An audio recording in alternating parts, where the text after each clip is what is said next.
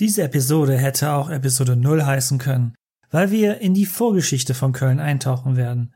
Das bedeutet, dass in diesem Zeitraum keine schriftlichen Aufzeichnungen gefunden wurden. Da ich aber wie im Trailer gesagt habe, ein kleiner Geschichtsfreak bin, konnte ich nicht umhin, eine Episode über die prähistorischen Wurzeln Kölns zu machen.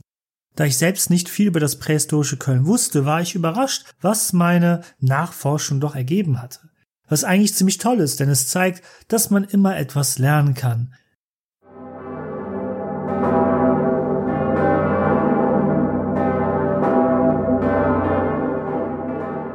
Doch zunächst einmal, wo liegt Köln überhaupt? Köln liegt in der Kölner Bucht am Beginn der niederrheinischen Tiefebene. Ich weiß, dass dies für diejenigen, die wirklich nicht wissen sollten, wo die Stadt Köln liegt, das äh, nicht sehr hilfreich ist. Deshalb gebe ich euch gerne einen mentalen Fahrplan. Paris ist drei Stunden mit dem Zug entfernt, Berlin viereinhalb Stunden und London ist mit dem Flugzeug sogar in 90 Minuten erreichbar. Heute liegt Köln im Westen Deutschlands. Die Grenzen von Belgien und den Niederlanden sind nur 50 Autominuten entfernt. Das ist schon eine gute Lage, wie ich finde. Im Rheinland nennen wir diese Gegend hier die Kölner Bucht und Bucht ist es auch, wie es meiner Meinung nach aus der Luftperspektive wirklich aussieht. Köln ist nämlich im Osten über den Rhein, im Süden und im Südwesten von Hügeln und niedrigen Bergen umgeben. Ich werde die Namen all dieser Hügel und Berge überspringen, weil äh, die kann ich mir eher nicht merken. Schande über mein, äh, Asche über mein Haupt, genau, so sagt man das. Aber all dies bedeutet, dass die Rheinebene nach Nordwesten hin offen ist wie eine große Art und Weise des Buchstabens V. Die Böden hier sind sehr fruchtbar und die oben erwähnte Geografie schafft ein wärmeres Klima im Vergleich zu anderen Regionen in Deutschland oder Mitteleuropa. Wolken, die aus dem Norden durch dieses Gebiet ziehen, bleiben hier auf dem Weg nach Süden oft hängen. Das bedeutet, dass es in Köln mehr Regenteil gibt als selbst in London. Aber genug der Geografie, ich bin wirklich kein Experte auf diesem Gebiet. Lasst uns zusammenfassen, Köln liegt in der Kölner Bucht, in der niederrheinischen Tiefebene, wo es vergleichsweise wärmer ist, wo es sehr fruchtbare Böden gibt und auch viel Regen. Es gibt Berge im Osten, Süden und Südwesten, diese dienen als natürliche Barriere. Naja, kommen wir doch mal zum eigentlichen Thema hier, die prähistorische, vorgeschichtliche Seite von Köln. Wie war das Leben im prähistorischen Köln? Nun, wie ihr vielleicht wisst, ist eine Stadt ein Ort mit einer ganz bestimmten Lage. Die Menschen in der prähistorischen Zeit waren aber nicht sesshaft. Und ich spreche von einem Zeitraum von 100.000 bis 6.000 vor Christus. Die Steinzeit bis zur Kupferzeit. Eine enorme Zeitspanne von 94.000 Jahren, diese Zahl, die haut mich persönlich jedes Mal um, wenn ich dran denke, weil wir wissen ja fast oder sehr wenig darüber.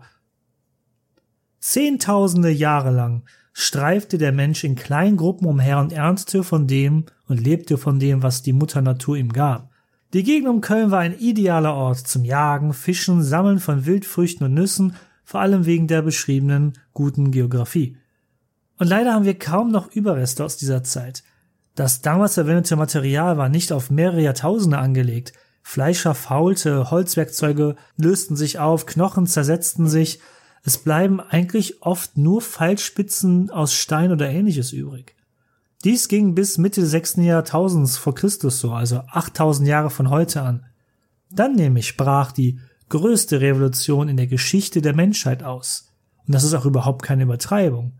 Es ist nämlich diese neue Steinzeit, die Jungsteinzeit. Die Menschen begannen plötzlich Häuser zu bauen, Wald zu roden und Feldfrüchte anzubauen. Und das Wichtigste von allem, sie haben sich niedergelassen, sie wurden sesshaft. Ich könnte noch weiter über die Gründe dafür und die Bedeutung für die Menschheit sprechen, aber auch dieses Thema wird an anderen Orten viel besser diskutiert als in diesem Podcast. Die Kölner Bucht war ein guter Ort, um all diese Dinge zu tun, die ich gerade aufgelistet habe. Die Kultur der Linia Bandkeramiker aus dem 6. Jahrtausend vor Christus ist die älteste Kultur der Menschheit, von der wir wissen, dass sie zuerst mit dem Bau von Siedlungen in Europa begann. Linia Band äh, was könnte man meinen? Ja, diese ersten Siedler sind heute der Öffentlichkeit weitgehend unbekannt. Diese Linia Band Keramikkultur hat keine schriftlichen Aufzeichnungen hinterlassen und es würde auch mehr als 5000 Jahre noch dauern, bis sich in dieser Region ein Schriftsystem etabliert hätte. Und aufgrund dessen, wegen des Fehlens jeglicher schriftlicher Aufzeichnung, erhielt die Linearband-Keramikkultur ihren Namen nach dem, was an ihnen bemerkenswerten war. Nämlich ihre charakteristische Dekorationstechnik, mit denen sie lineare Bände auf ihre Keramik eingravierten. Diese hat man in ihren Siedlungen gefunden. Wie kommt es also, dass wir etwas über das vorhistorische Köln erzählen können, wenn Beweise sowieso aber nicht einfach zu finden sind? 1929 nach Christus, fast 6500 Jahre später und fast 100 Jahre von unserer Zeit entfernt, wurden Arbeiter in einem westlichen Stadtteil Kölns mit der Feldarbeit beauftragt. Nach dem Ersten Weltkrieg waren sie an dem Großstadtprojekt beteiligt, sicherzustellen, dass die wachsende Stadt Köln noch einen grünen Gürtel zwischen dem inneren und äußeren Kern hatte. Ihre Aufgabe war es, zu graben, Bäume zu pflanzen und Seen zu schaffen. Dabei fanden sie zufällig eine Siedlung der Band Linear Band Keramikkultur. Mein Gott, das Wort ist echt schwer zu merken. Was dann geschah, war auch bemerkenswert, denn wenn man äh, kurz nachdenkt, 1929 war der Beginn der großen Depression. Aber 100 Arbeitslose wurden von der Stadt beauftragt, mit nichts als ihren Händen und ihren Handwerkzeugen diese Siedlung sorgfältig auszugraben. Insgesamt 40.000 Quadratmeter wurden in den nächsten fünf Jahren untersucht. Es war ein sehr wichtiger Fund für die Erforschung der Jungsteinzeit in Europa. Es wurden 16 verschiedene Bauphasen in diesem Areal entdeckt, die sich im 6. Jahrtausend vor Christus über einen Zeitraum von ungefähr 400 Jahren erstreckten. Jede Bauphase bestand aus nur einigen wenigen Gehöften, die immer auf den alten, bereits vorhandenen Häusern errichtet wurden. So ein typisches Gehöft war in der Regel 40 Meter lang und 10 Meter breit. Die Häuser selber wurden meistens aus Holz gefertigt. Die Wände bestanden aus Holzstäben und Lehm und wurden mit Kalkfarbe weiß gestrichen. Diese Gehöfte wurden sowohl als Wohnhaus als auch als Lagerhaus benutzt. Seit 1929 gibt es fünf ähnliche Orte wie diesen, die in Köln gefunden wurden. Dies sind die ältesten Zeugnisse von Menschen, die hier dauerhaft gelebt haben. Leider haben wir von 3500 bis 2800 vor Christus keine gesicherten Erkenntnisse über menschliches Leben hier. Es liegt auf der Hand, dass die Menschen in einer so heilsamen Umgebung wie der Kölner Bucht lebten, aber die Archäologen haben einfach noch keine Beweise gefunden. Wenn es da draußen noch Beweise gibt, die noch gefunden werden könnten. Ab dem Jahr 2800 vor Christus gibt es aber wieder Entdeckungen anderer Kulturen, die sich in diesem Gebiet niedergelassen haben auch sie wurden nach ihrem herausragendsten Handwerk wie der Becherkultur benannt. Cersei Lannister hätte ihre schönen Becher sicher gemocht. Sie betrieben auch Getreideanbau und Viehzucht.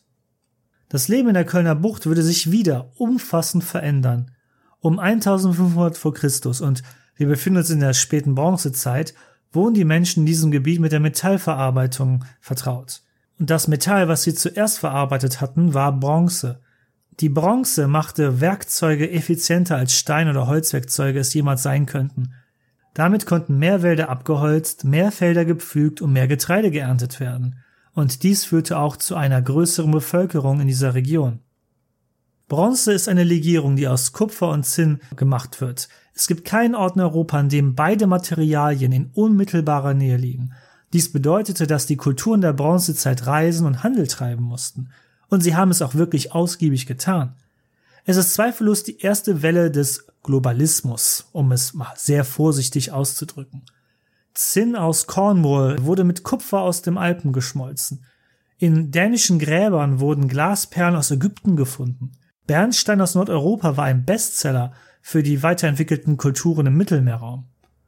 Um mit einem alten Vorteil aufzuräumen, es stimmt, dass im zweiten Jahrtausend vor Christus die Kulturen Mesopotamiens im Nahen Osten Ägypten und die frühgriechische Kultur der Minoa weiterentwickelt waren als in Mitteleuropa. Sie verfügten über Wasserabflusssysteme, mehrstöckige Häuser, sogar ein Kalender und Frühform eines Schreibsystems oder äh, vom Schrifttum. Aber dies geschah nicht nur, weil sie intelligentere Menschen als die Menschen hier in Kontinentaleuropa waren, die all das oben beschriebene natürlich noch nicht hatten.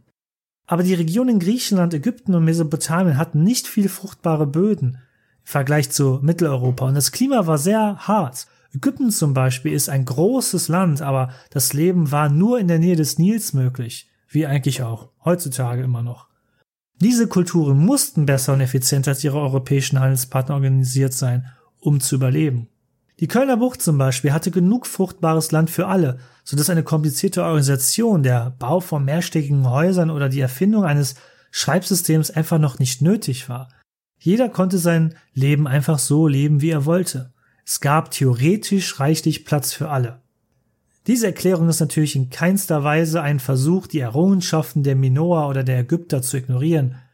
Es bedeutet nur, dass sie mit anderen Umständen konfrontiert waren als die Kulturen in Mitteleuropa. Und es ist eine erwiesene Tatsache, dass die kontinentaleuropäischen Kulturen über künstlerische Fähigkeiten verfügten. Ein Beispiel ist die in Deutschland gefundene Himmelsscheibe von Nebra, ein Kunstwerk aus Bronze und Gold des Kosmos, das zwei Kilogramm wiegt und 30 Zentimeter breit ist. Wenn wir ein bisschen weitergehen, nähern wir uns nun langsam der Zeit, bevor die Kölner Bucht in die Antike hineingezogen wird. Genauer gesagt geht es um die Zeitspanne der Eisenzeit von 1200 bis 200 vor Christus. Neben der Verarbeitung von Bronze erwies sich Eisen als noch effizienter. Die Menschen in diesem Gebiet lebten in verstreuten Siedlungen, wo sie Getreide und Viehzucht betrieben.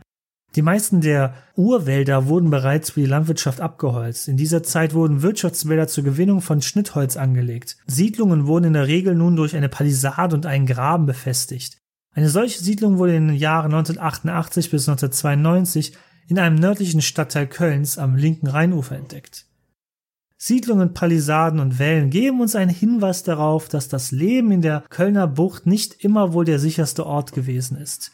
Die in den Dörfern lebenden Stämme, wenn man sie so nennen mag, attackierten sich gegenseitig und überfielen feindliche Siedlungen und plünderten diese aus. Eine verbesserte und erhöhte Produktion von Eisen- und Bronzewerkzeugen bedeutete nämlich auch, dass es nun eine verbesserte Möglichkeit gab, Waffen herzustellen. Es scheint, als hätte jeder technologische Fortschritt seit Anbeginn der Menschheit eine Kehrseite. Das war's also erstmal für diese erste Folge. Jetzt habt ihr ein besseres Bild über das prähistorische Köln, was sich eigentlich überhaupt nicht unterscheidet vom Rest von Mitteleuropa. Diese Episode mag zwar eher theoretisch gewesen sein, ohne super spannende Geschichten oder Schlachten oder andere Dinge, die sich Historiker wünschen, aber sie trägt dennoch zum Rest dieses Podcasts bei und zur weiteren Erzählung. Besonders Historiker wissen, dass Geschichte sich aus einem bestimmten oder mehreren bestimmten Umständen heraus entwickelt, die nicht einfach so plopp passieren. Diese Folge soll uns also dabei helfen, daran zu denken, dass Köln nicht einfach aus dem Nichts in einem leeren Raum aufgetaucht ist, aber als Ergebnis einer vorher vonstatten gegangenen großen Entwicklung. Nun als kleiner Ausblick. Das Leben in der Kölner Bucht würde so weitergehen wie seit Hunderten von Jahren. Die Menschen in diesem Gebiet würden in Stammesgemeinschaften Landwirtschaft betreiben, oftmals waren sie Opfer von Raubzügen anderer Stämme oder waren sogar diejenigen, die ihre Nachbarn selbst um Nahrung, Material und Sklaven überfielen. Es ist die Sage über zwei lokale Stämme dieser Region, der Ubier und der Iboronen, die 50 vor Christus im Streit lagen. Und es gab einen Mann, der die Sache regeln würde. Und dieser Mann hieß Gaius Julius Caesar. Ich hoffe, euch hat diese erste kleine Folge gefallen. Die nächsten werden natürlich etwas länger werden, sogar viel länger. Deshalb hoffentlich habt ihr jetzt Appetit auf mehr. Bleibt mir treu. Bis zum nächsten Mal. Und wie man in Köln sagen würde, Maradiot.